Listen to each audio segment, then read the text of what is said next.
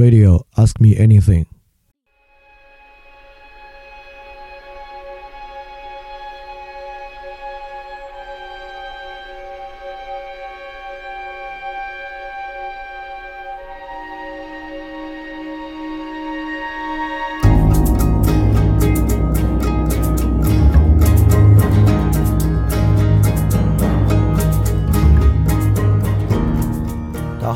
收听新一期的饭店问答，我是李优成。今年答案必须死。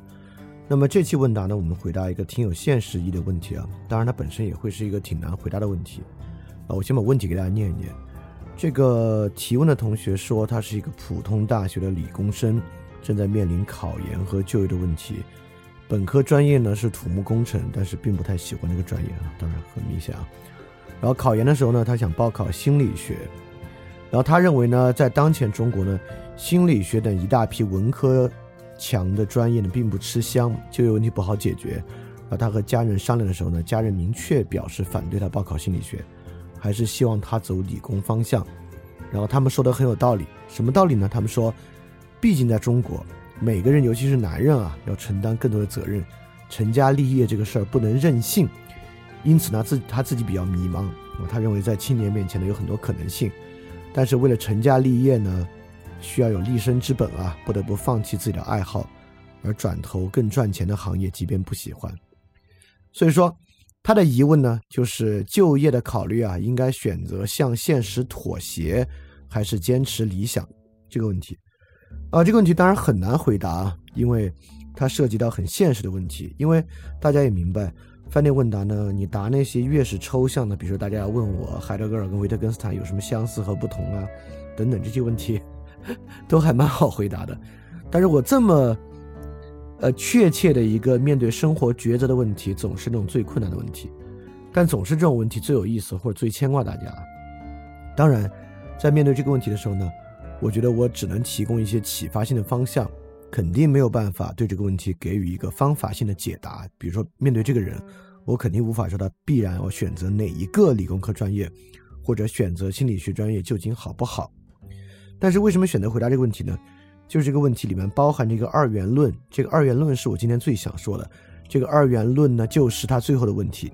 他的疑问呢，就是就业考虑应该选择向现实妥协，还是坚持自己理想这个问题。嗯，所以这个问题非常非常值得回答。那我们第一部分就来讲讲这个专业二元区分的一个狭隘性，因为今天很多时候我们考虑问题都愿意从这个现实理想二分来考虑，而在这个现实和理想的二分之中呢，就像这个同学的提问一样，大概就是说是要选择现实而富有，还是选择理想而贫穷这么一个问题。现实的考虑呢，总是在那个富有的方面。而选择自己的理想呢，总是无法富有这个方面。那我们就来看看这个二元论为什么会有问题。当然，这个二元论的问题，我绝对不是最后给大家回答。我有一个方法可以既理想又富有，肯定不可能得到这么一个答案。首先，在这么一组二元对应之中，现实而富有，理想而贫穷，这里面一共有四个方向的考虑，就是现实、理想、富有和贫穷。那么在这个二元区分里面呢？还有好多没有说出来的部分，我就来说说，在这个二元区分之中，我们不能说这个二元区分完全没有任何真实性，完全不对，因为大家也没有那么傻啊，不至于去，呃，在思考世界的框架，一个完全没有任何真实感的框架，那也不是，在这个框架之中确实有确凿的部分，这个确凿部分是什么呢？这个确凿的部分是关于现实的，现实啊，我们现在给它一个特性是富有。但是其实这里面真正确凿的是现实的另外一个方面，也就是说呢，现实啊总是被认为是比较贫瘠的，而且总是被认为呢无法关注到人的方面，确实如此。这个现实性啊，在这个同学的问题之中体现为理工科科目，我们也会认为理工科科目确实很大程度上带来某种生活的贫瘠性，它也是如此。它呢是受到这个资本主义分工秩序影响和决定的。就比如说，一个学习土木工程的人，如果最后去到做建筑设计，这个建筑设计的工作，很大程度上呢，确实会导致一定的贫瘠性。原因呢，就在于建筑设计啊是在这个资本主义分工秩序之中非常细的一个秩序。这个秩序在产业链之上啊，要受到甲方极大的制约，要受到甲方的目的、甲方的审美、甲方对于建筑物的想象等等很多很多的制约。在横向上呢，要受到与很多其他专业分工的制约，要受到材料的制约，要受到施工的制约，尤其在现代建筑之上，要受到类似于防火规范的制约。啊，很多做建筑设计的朋友告诉我，他们主要设计呢，就是在设计一个符合防火和安全规范的建筑。这个防火安全规范就会对这个建筑设计造成很大的制约。所以说，一个很细节的资本主义分工，尤其是掌握的这个资金量越大，与越多人合作的一个分工，就越不可能由你自己完成的去实现你自己想要表达或想要诉求的东西。那很多这种现实的贫瘠性呢，就来源于越是细节的分工，越具有这样的性质。就比如说，在我那个年代，很多父母还很愿意子女去学财会、财务会计。那在我看来，这个财务会计啊，那真是贫瘠的相当严重的一个职业啊，这也很正常。那财务会计呢，是深陷于这个资本主义分工秩序里面一个很细很细的分工。那么在这样很细的分工之上呢？自然落实到工作上是比较贫瘠的。那第二个呢，就是这种理工现实，也是代表一种人的丧失。这是啥意思呢？意思是说，人在生活中确实会遇到很多生活抉择上的问题，包括亲密关系啊，包括如果有子女，子女该如何教育啊，如何与父母相处，如何与朋友相处，等等等等。那么，不管你是学财会，还是学这个土木工程，就这个专业学习过程之中。似乎就很难对生活中的这方面诉求带来任何的关照，也就是说，学完出来呢，如果你只是做专业方面的拓展啊，你很难在这方面呢有很多知识的、智力的资源来思考这些问题。所以，确实，在现实和理想的二元之中，呃，尤其是面对一个工作，尤其是这个现实，如果指的就是比较容易找到工作且工作的收益比较高。那他确实需要面对这两个问题，就是第一呢，这工作本身在分工里面太细了，细到这个工作呢很难有这种完整的产出，因此呢比较贫瘠。第二就是这些专业或职业呢，面对人的需求和部分啊，确实关照是非常非常少的。因此呢，我们才有这个理想，比如说心理学作为理想，哲学作为一个理想，那我就要说呢。这个理想呢就没有那么确凿，因为理想呢就是从这个贫瘠之中被发明出来的。正是因为这个现实啊关照如此之贫瘠，我们呢才反过来指向了一些似乎能够完全关注到人的专业，比如人文主义的专业。但其实我们知道啊，为什么是被发明出来呢？就人文主义这个词儿啊，原本跟关注人这事儿一点关系也没有。人文主义的意思呢？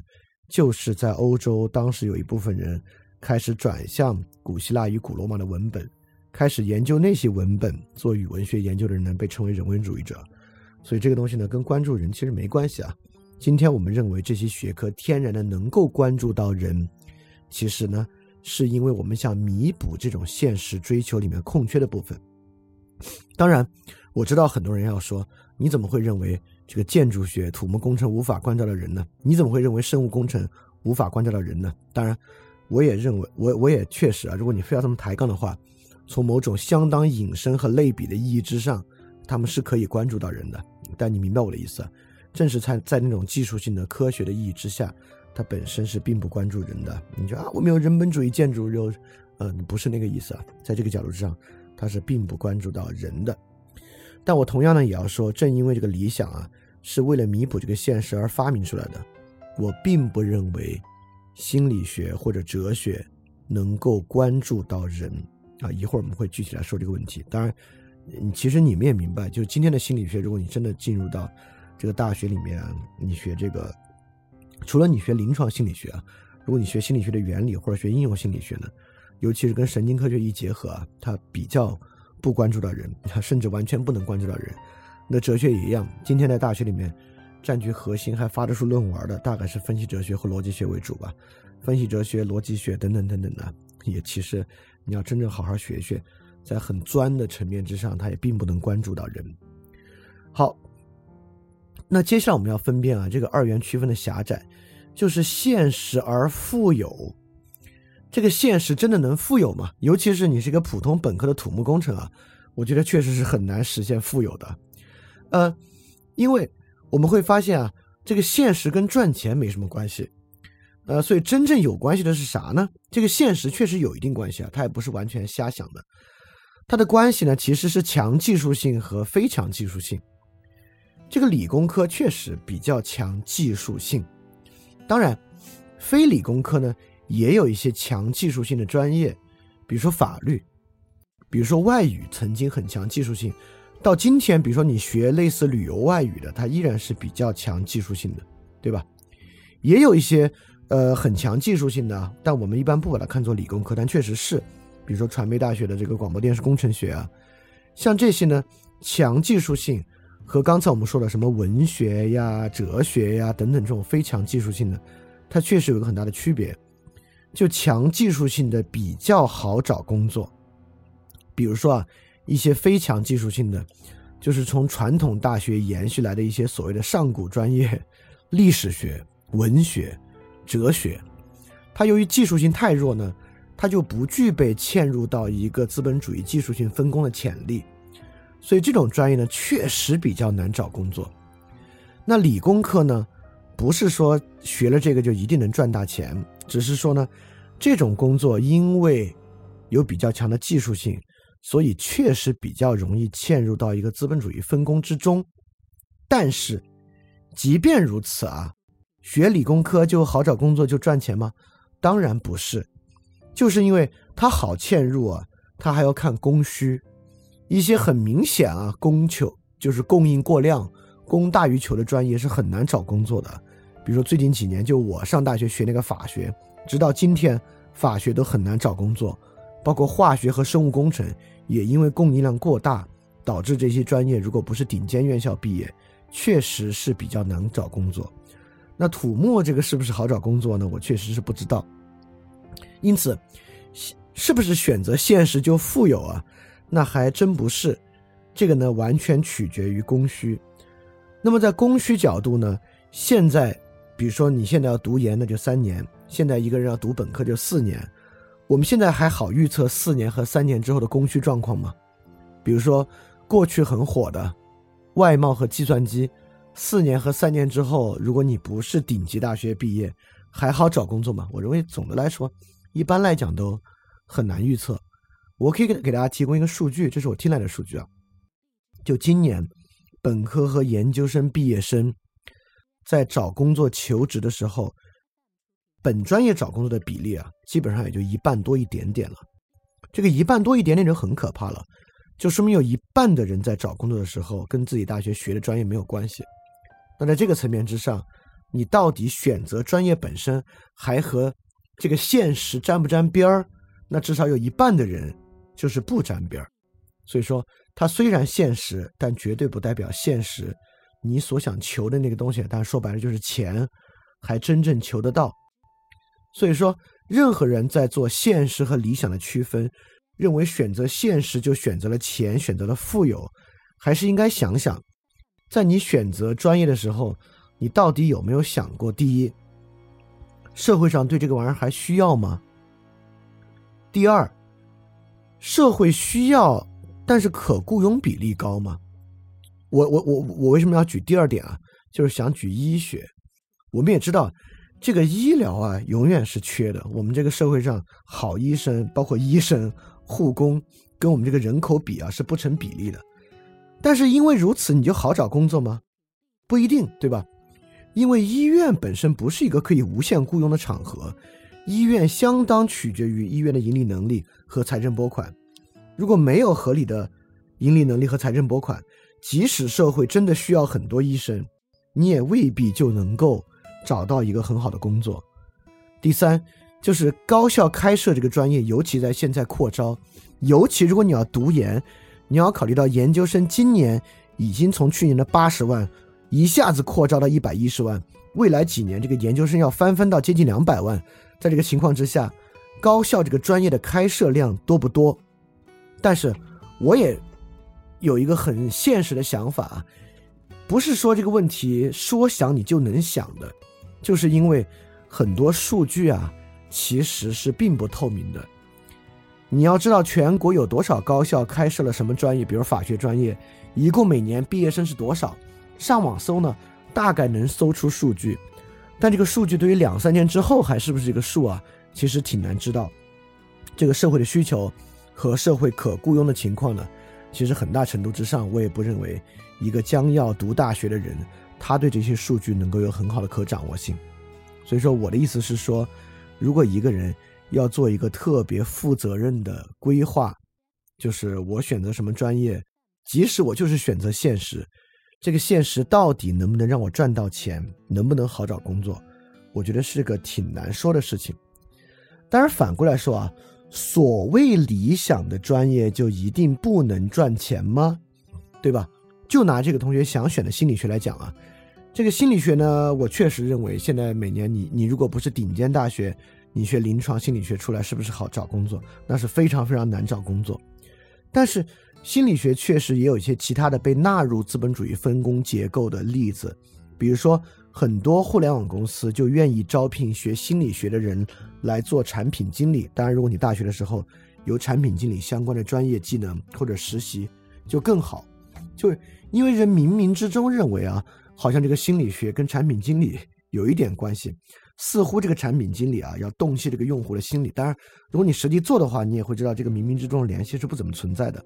但另外，因为产品经理这个事儿，呃，在很多大学，当然现在大学也在开设产品经理的专业了。但是呢，很多人依然愿意相信是有联系的。所以在这个层面之上，学习心理学看上去似乎不太好找工作，但其实如果你父母知道这个心理学，甚至能进这个互联网大潮。并且，在互联网非技术项里面，产品经理算是核心岗了。你学心理学，甚至能进互联网公司的核心岗位，我觉得你父母可能一听呢就觉得哇，这个太好了，对吧？所以说，这些看上去偏理想的专业，是不是真的那么理想呢？也不好说。我们也知道，人类学啊，那真是理想疯了，看上去非常不好找工找工作的专业，但确实也有互联网公司的这个用户研究岗位。用户调研岗位呢，愿意招这个人类学的人，所以说你看这个人类学、心理学这么边缘的，呃，专业都能够加入到互联网大潮里面，因而而且也是做相对核心的岗位，所以说这个现实跟理想的二分有没有这么明确呢？也比较难说。那我最后其实还想说，这个理想专业的理想这一面就能够实现承诺吗？很多人在本科学了一个专业，学的比较迷茫之后。研究生想去学哲学，认为学哲学能够解答人生疑惑，能够活得更明白。当然，我认为如果他们去学的话，那是肯定不可能实现这个期望的。尤其研究生，你学到一门一派，学到一个哲学类的研究，你是很难发现它跟人生疑惑之间有很强的关联的。尤其是当哲学比较技术性的那一面，不是这种。呃，资本主义工作的技术性啊，就哲学本身的逻辑性嘛，这种分析性的一面呈现出来的时候啊，那可真是跟解答人生疑惑没有任何关系。那学心理学的人就能够把自己的状态、情绪调节的更好，并且福泽身边的人，让他们心理更健康吗？我也非常非常的怀疑。所以说，我说了这么多，就是为了回答一个东西。我们确实今天有一种理想和现实的二分法，这个二分法之中，唯一确凿的东西，就是这个现实的贫瘠性。确实，很多强技术性的专业，呃，如果你进入工作啊，这个工作由于被拆分的过细，它在工作这一面是很贫瘠的，而你的学习过程之中确实缺乏对于自我问题的关照，缺乏对于自我问题的支撑，在这个基础之上。我们发明出了所谓的理想人文学科，认为它可以关注到人，实际上很大程度上是不能的。回过来呢，再说现实是否一定富有，理想是否一定贫穷，实际上呢也非常难说，很难说很难说。所以我们经常用来思考这个择业，经常用来思考专业选择的这个理想和现实的二分，很大程度之上不是那样。当然，如果你进了北大、清华，我觉得你选什么专业出来找工作，即使是不是本专业都容易找到啊。当然，我我们也要面对现实，中国绝大部部分人是要去读二本的，读二本出来啊，你这个专现实是不是那么现实，理想是不是那么理想啊？真的很难去讲。因此，这里面唯一确凿的呢，就是一个高度分工的社会，他的工作是很贫瘠的，本身呢也是反对人的。当然，我也知道很多人会觉得你这个想法就是文科知识分子的臆想，所有这些所谓人的问题啊，都是钱与发展的问题，只要发展的好，钱赚够了，这些问题就能解决。那当然，如果你还停留在停留在这个想法呢，应该去听听饭店的其他节目。所以说，我们把话题推进到这儿。在瓦解了我们在选择专业和择业上现实与理想区分的时候呢，我们就认识到了一个比较严肃的问题，就是生活中有一个事儿是需要克服的，就是克服这种分工社会的贫瘠性。既然克服这种贫瘠，甚至不能靠选择所谓的理想专业来实现，那该怎么办呢？我们如何解决这种贫瘠性，就变成了一个重要的问题。当然，这应该是教育来解决的问题。那么，怎么解决这个贫瘠性呢？有很多很多的路径。比如说，教育提供什么解决这个贫瘠性呢？啊，这个地方逻辑稍微绕一点点，一点点啊，大家跟上啊。第一个想法是，所有的贫瘠性在诸多贫瘠之中，没钱才贫瘠呢。如果一个人陷入赤贫状态，他根本说不上这些什么贫不贫瘠的问题，他的生存问题会真正抓住他，会让他没有办法继续生活。所以说，我们选择现实专业，根本就没有说要解决什么贫不贫瘠的问题，而是要解决生存的问题。很多人会这么想，但是呢，我这里也要提供另外思路啊。第一，人啊有两种没钱的状况，一种呢是。贫困就是你连温饱都解决不了，但我认为呢，听范儿电台节目的人，也就是说普通的都市家庭，很大程度上啊，我认为啊，翻转电台的听众还不一定在面临温饱问题。第二个呢，就是说，如果不是温饱问题啊，我们确实有很多情况之下有一种贫瘠，就是无法充分消费的问题，就是无法买房，无法租很。fancy 的房子无法买豪车，无法出国旅行，等等等等这些问题，对吧？那我就要，那我那我们就要反过来想，我们认为没钱会进入一种根本的贫瘠啊，我我是认可的，确实如此。但这个指的是贫困，还是指的不能充分消费？如果认为只要不能充分消费，人就会不可避免的陷入一种贫瘠，而且这个贫瘠。是不能用任何东西解决的，那我认为呢？如果你保持这样的信念啊，你认为你必须得先赚到充分消费的钱，才开始谈别的呢？啊，那这个就是问题所在了。为什么这个是问题所在呢？我知道很多人听到这儿就会觉得啊，你这个想法太理想化了。这个人啊，不得不面对一定要充分消费的问题。不是的，我们反过来看，人在什么情况之下会导致因为钱的问题而崩溃？很多人因为钱的问题而崩溃，不是因为他陷入了贫困，不是因为他背负了巨额的债务，不是一种泛泛的缺钱，而是因为因为钱的问题遭遇公正的问题。我确实遇到很多人在 P to P 暴雷之后陷入真正生活的崩溃。之前啊，他要能要能拿出积蓄去参与 P to P。不管这个积蓄是用来买房买车的，还是养老的钱，很多人绝对不会因为这个钱的丧失，陷入真正的赤贫，或者生活严重的困境。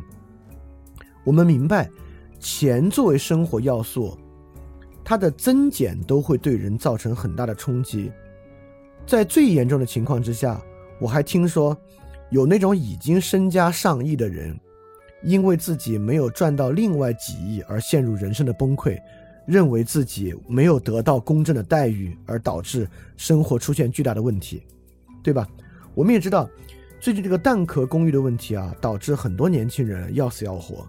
但是如果呃，我我不是说这事儿不严重，也不是说这事儿不应该得到解决啊，我完全不是这个意思。但我的意思是说，如果回看这些年轻人现在所遭遇的财务困境，这个财务困境是不是会导致他们陷入赤贫，导致他们人生终极崩溃的财务困境？其实不是，但是正是这样的冲击会导致人的崩溃。因此，我们就发现，没钱才导致了贫瘠是贫困吗？是无法充分消费吗？还是无法接受金钱的波动呢？当然，我觉得每个人都能接受暴富啊。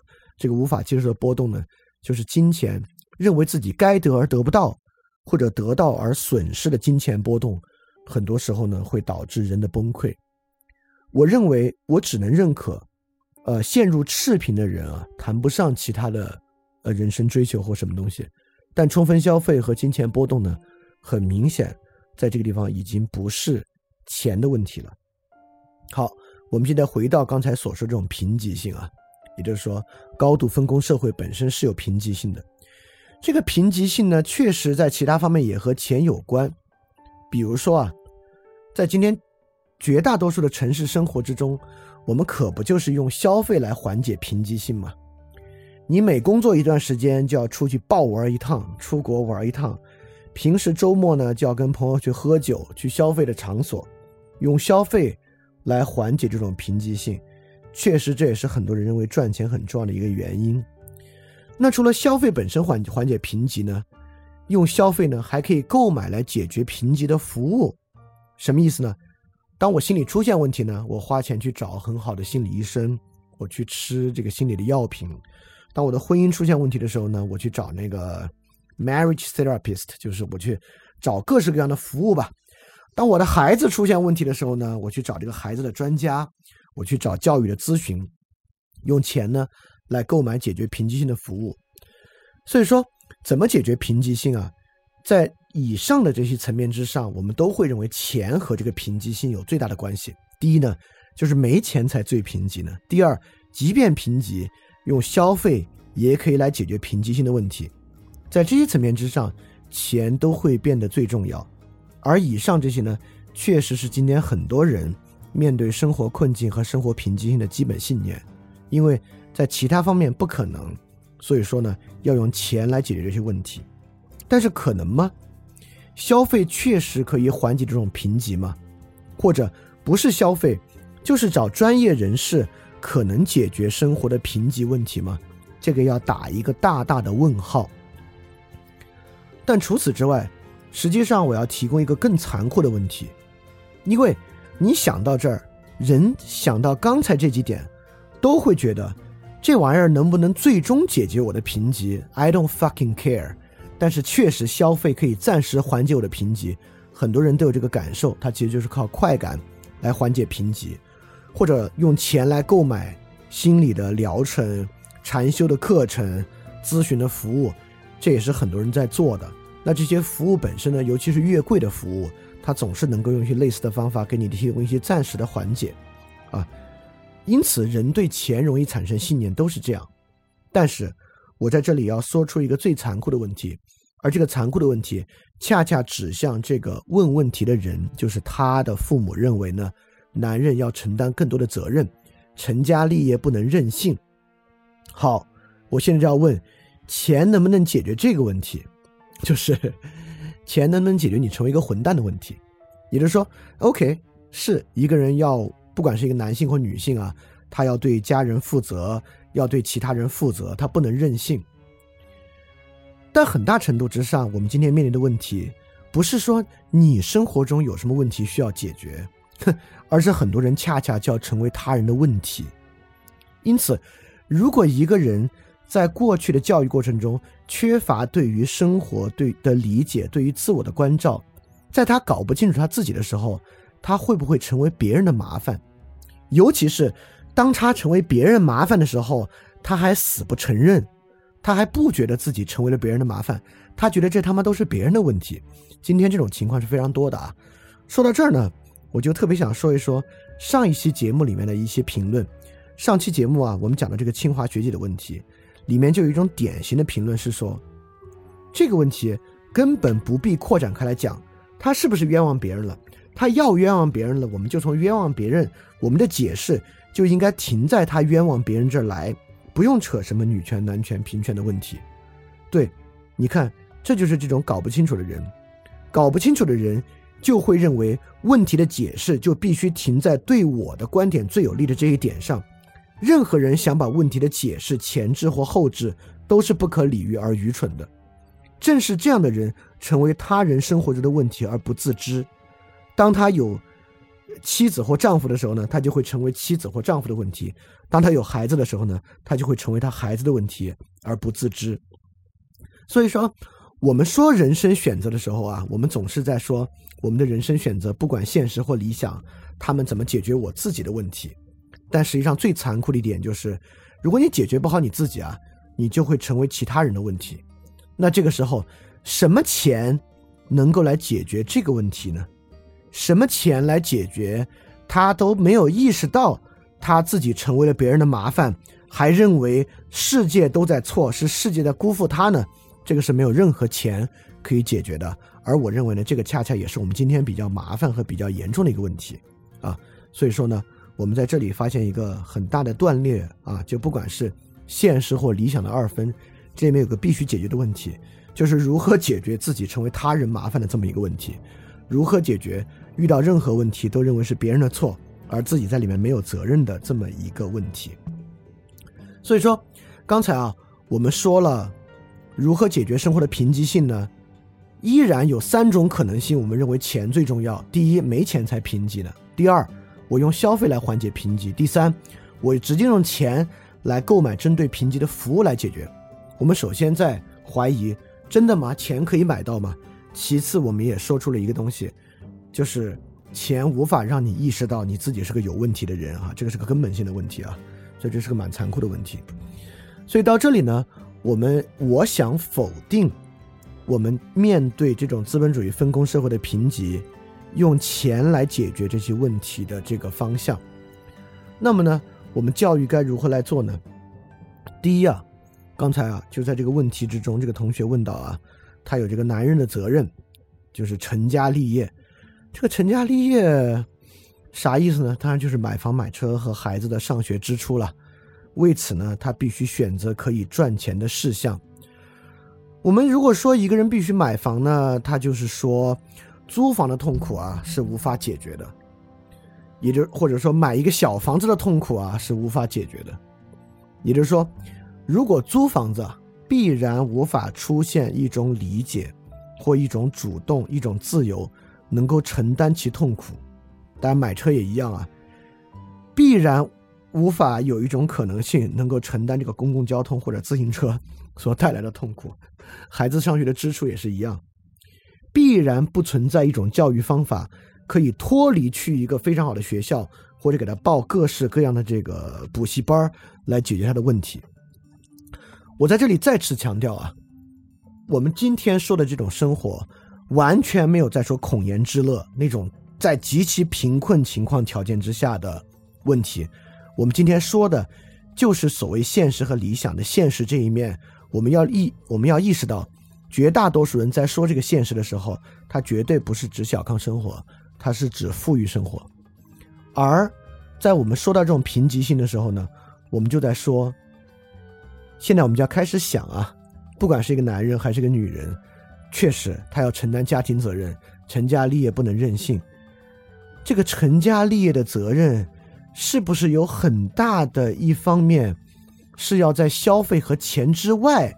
来建立良好生活的责任，就是他是不是可能在大城市租房子，他有老婆有孩子，他依然能够提供一个良好生活。他有一个孩子，这个孩子就是不够有钱去一流的国际学校，去巨贵无比的公立学校，或者上最好的补习班，依然能够让他的孩子有一个良好的生活。所以说，读什么专业？可以来解决这个问题吗？是心理学吗？是哲学吗？当然都不是。今天你读心理学和哲学，都无法帮你建立在钱以外，你能够获得良好生活的信念和责任。而这个呢，恰恰是最重要的。因此，我们现在啊，回到我们的问题，这个贫瘠的问题，现实资本主义的细节分工社会确实具有某种贫瘠性。这个贫瘠性，我们否定了它可以完全用钱来解决，尤其是你无法用钱解决你是个混蛋而不自知这样的问题。那什么东西来解决这样的问题呢？这个一定会被人认为，这又是你作为一个知识分子和书读的过多的人的过度之想，或者你太理想了。呃，我觉得这是个很有意思的问题啊。今天我们会认为，在北京和上海啊，花自己未来三十年的时间买一个房子是现实的、不理想的，而人可以在钱之外梳理自己的生活秩序，是一个特别理想的问题。我觉得这本身就是一个很有意思的问题。这个啊，其实啊，我们会明白，人在钱之外可以构成良好的生活秩序啊，这根本不是一个理不理想的问题，因为理想呢。被我们证明是一个比较难达到，对吧？呃，呃，不现实嘛，就是它比较难达到。但在这儿，我认为在绝大多数人想来啊，这根本不是理不理想的问题，这是个存在性的问题，就是我们相不相信非消费，也就是非专家系统和非快感以外的东西存在。当然，很多程度上，我们相信它以浪漫主义的方式存在，但以浪漫主义的方式存在，其实我们就是不相信它真的存在。也就是说。我说以下几点啊，哎，一定会被人当做超级理想化。但是你先听到后面，你再来反过来评价是不是那么理想化。第一，写诗对生活有非常重要的治愈作用。很多人对这个话不会完全不理解，他会说啊，我明白类似的，比如说读诗啊，去看个画展啊，陶冶情操嘛。但当你这么理解了，你当然不理解写诗对生活有什么治愈作用啊。就是因为我们去读读诗啊，看个画展啊，这种所谓的陶冶情操，去看一个歌舞剧啊、电影啊，基本就看完就忘，十分钟、二十分钟，它对你生活的影响就消失。如果你有这样的体验，你当然不相信在快感和专家系统以外的那个玩意儿是存在的。第二，对他人付出能够让人真的充实。很多人说：“哎呀，你说的是不是捐钱啊、献血啊、做慈善啊，等等等等的？”对，确实也有很多人。我还记得啊，在去年或前年有一天，突然腾讯公益啊，你可以买一幅自闭症儿童的画，并且把它转发到朋友圈。哇，那天早上这个真是刷爆朋友圈。但我们也知道，这样的东西啊，对生活中的作用啊，那真也就是个十多二十分钟或者半天，你自己陶醉半天就消失。如果它是一个陶醉半天就消失的东西呢？它看上去和一个消费行为也没什么两样，自然这种东西无法为你建立某种生活信念，它基本是结束就忘。第三，正义的追求可以给予生活根本的支点，当然这个正义是很广泛的啊。很多人也说啊，这个是不是在网上啊阻止这个外来劳工入华，在网上骂骂 Trump，在网上恨恨这个难民。对吧？这个是不是正义追求啊？如果你对正义追求的想象呢，就是在网上骂一骂人啊，追求追求互联网舆论正义，很大程度上生活啊也与这个其实没有关系。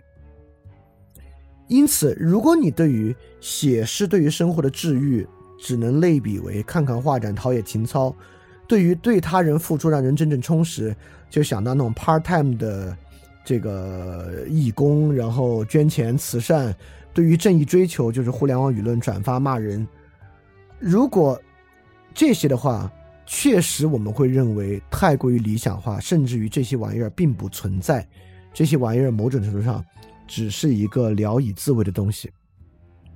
那另外，人们平时所相信的所谓的这个不用钱解决的呢，就是呃类似一些。浪漫主义的方法，透过品味，透过类似佛教的技术，和透过一些其他宗教，在宗教仪式完成之后给予，或者类宗教仪式完成之后给予生活一个速胜法，就一次性快速满足自己所有的这个精神需求，好让自己可以更好的赚钱。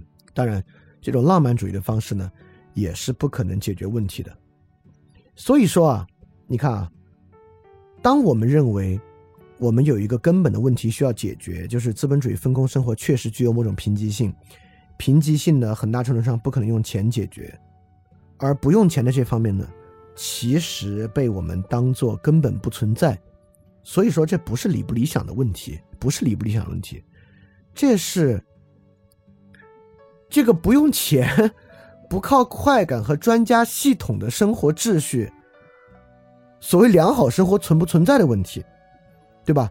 我们今天有各种各样的方法在否定这种生活的存在，我们科学在根本的否定这个存在。就像刘慈欣说啊，科学不能回答生活目的的问题，但是可以根本促使这个问题的。消解可以促使生活目的这玩意儿不存在，因此所所谓生活目的就是我们刚才说这些啊，科学主义让这不存在。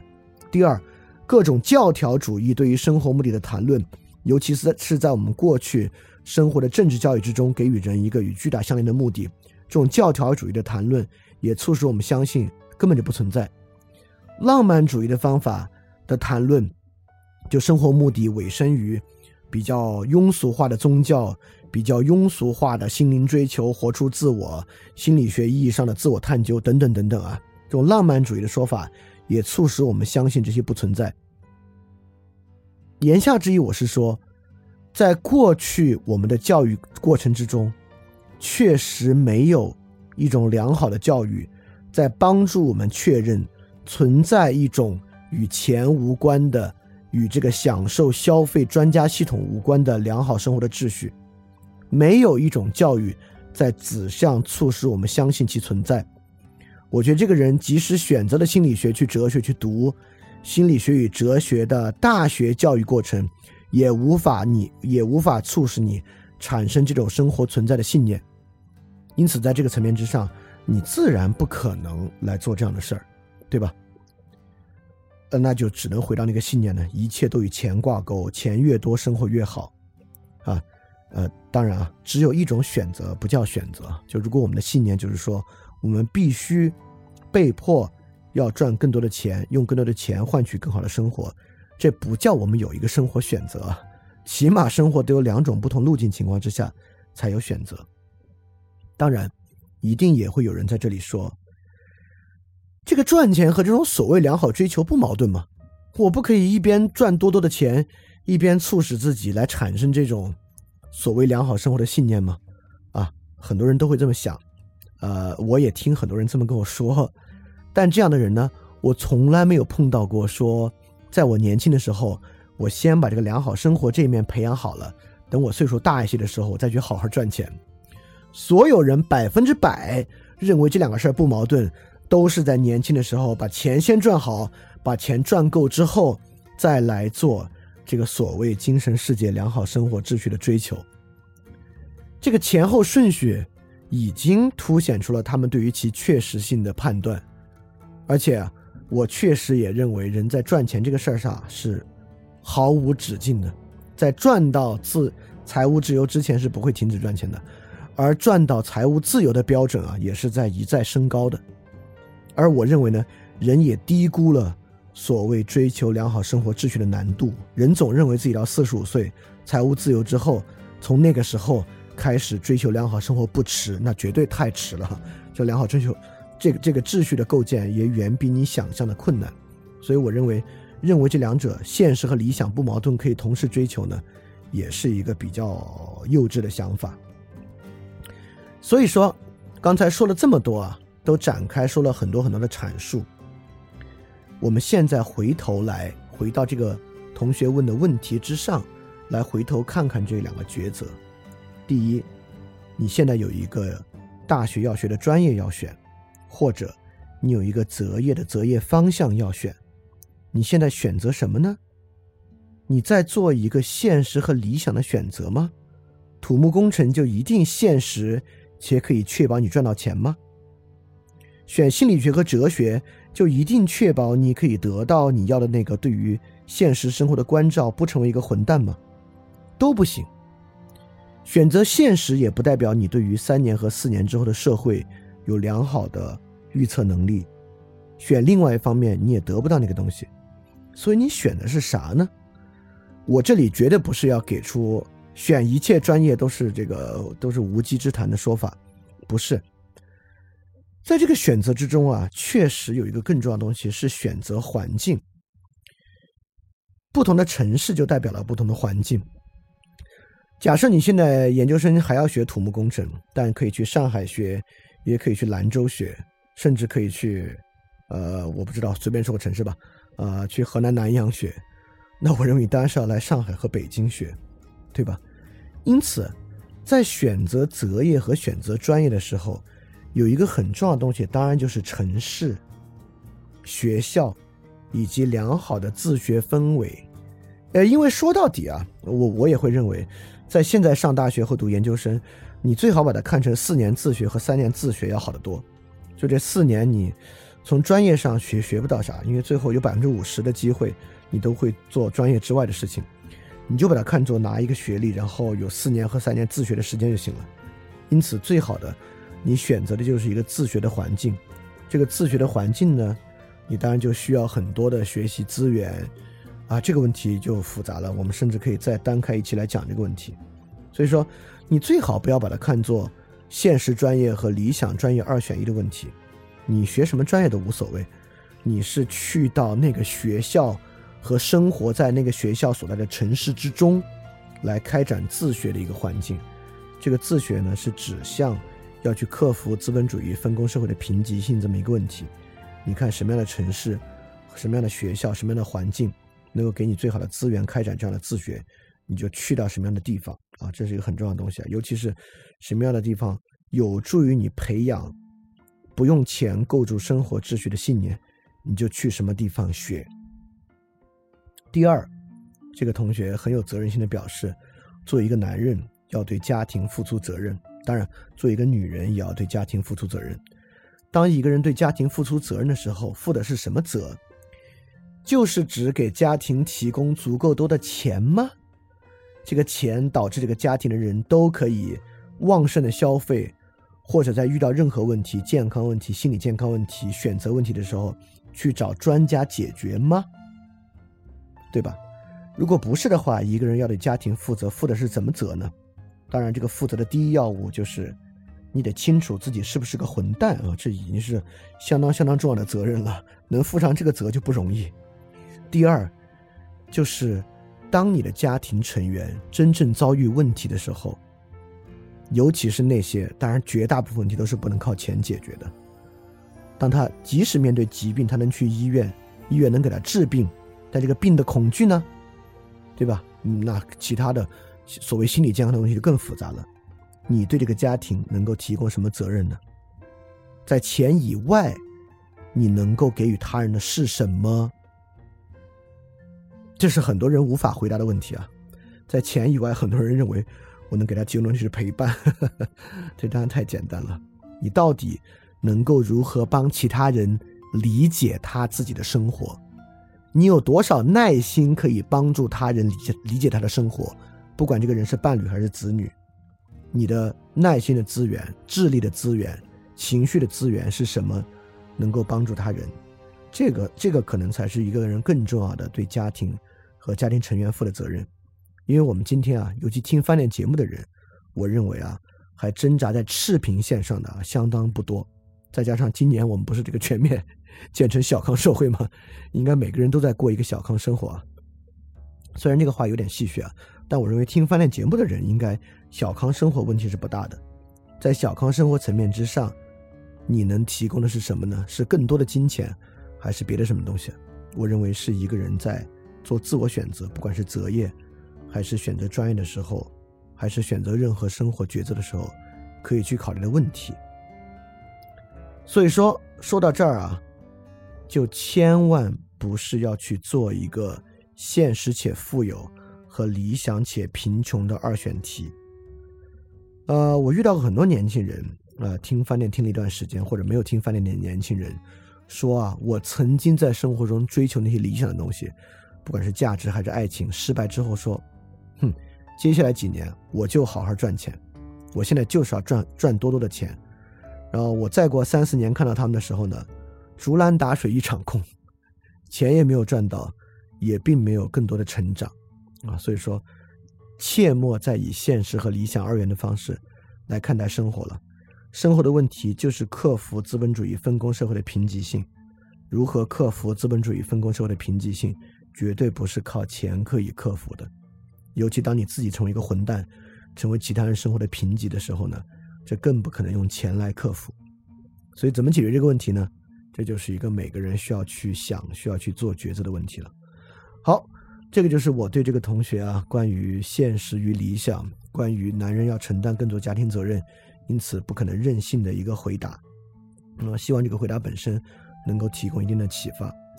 那么，其他同学，如果你有问题呢，也欢迎你发问到 ask at flipradio dot club，ask at f l i p r a d i o dot c l u b，就可以向我提问了。好，非常感谢大家的收听，我们下期节目再见。大家记得赶紧去相信。